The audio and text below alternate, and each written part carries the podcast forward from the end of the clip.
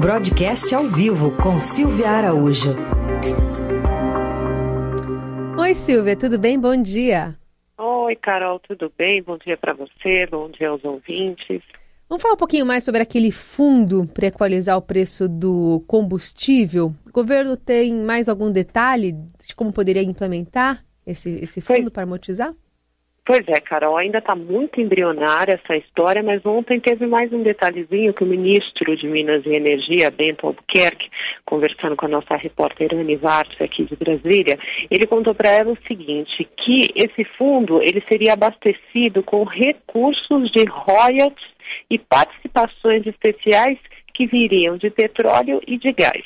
Mas também não abriu mais detalhes, não disse como isso seria feito, até porque, Carol, a gente tem que pensar que existe uma lei do petróleo no país, né? Essa lei que já foi modificada algumas vezes, até é, depois da descoberta da camada do pré-sal, ela teve que ser modificada para os leilões é, das participações ali dos blocos do pré-sal, e agora é, mexer em royalties de alguma maneira, precisa se entender se isso será feito por algum projeto que mexe com a lei, com alguma alteração na lei, ou isso pode ser feito apenas é, em uma negociação entre o Ministério da da Economia e o Ministério de Minas e Energia. Aliás, hoje, é, pela manhã, o ministro Bento Albuquerque tem uma conversa, inclusive, com o pessoal é, da Economia. Então, depois de ter falado ontem sobre esse fundo que seria abastecido com royalties,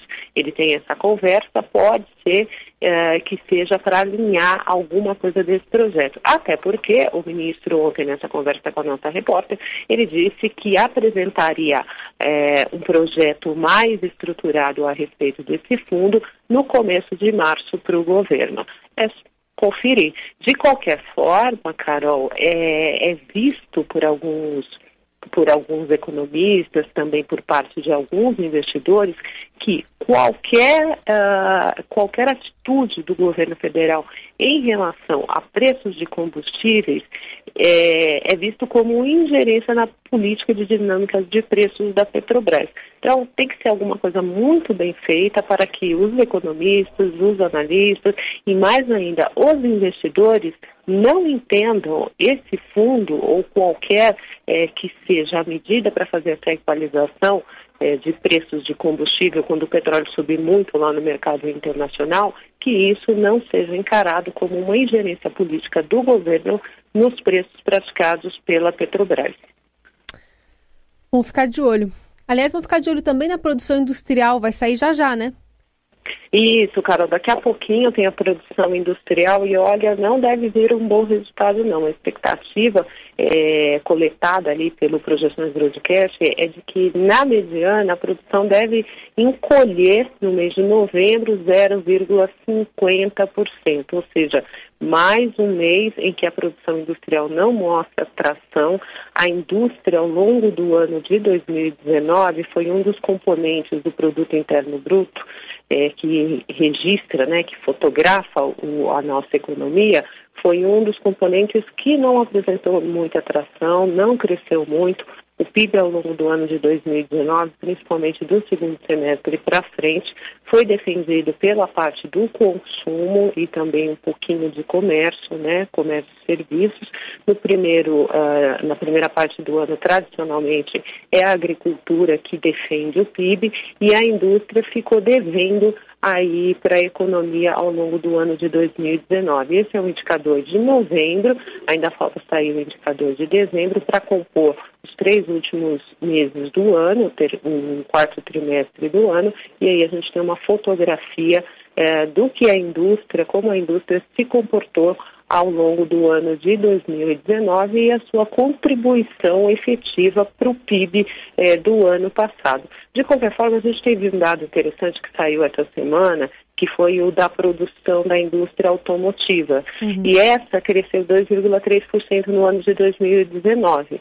E essa produção na indústria automotiva com esse crescimento, ela é um componente aí que está é, tá dentro da produção industrial. Então, esse número deve ajudar um pouquinho é, a produção industrial como um todo ao longo de 2019, para o dado cheio, né?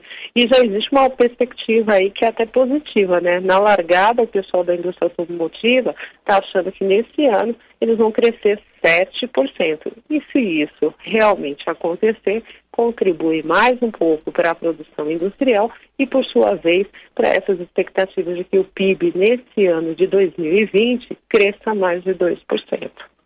Silvia, só ainda queria falar contigo sobre esse leilão de ontem aqui em São Paulo, do lote Piracicaba Panorama. É um lote bastante importante. Ah, o governo do estado saiu é, comemorando ontem o governador de São Paulo, inclusive, disse que vai aproveitar o sucesso desse leilão para emplacar outras concessões, usar recursos privados em projetos de infraestrutura, quer leiloar todas as rodovias de São Paulo. A, a, esse sucesso dá para dizer que é o indicativo de um ano melhor para concessões, para privatizações em 2020?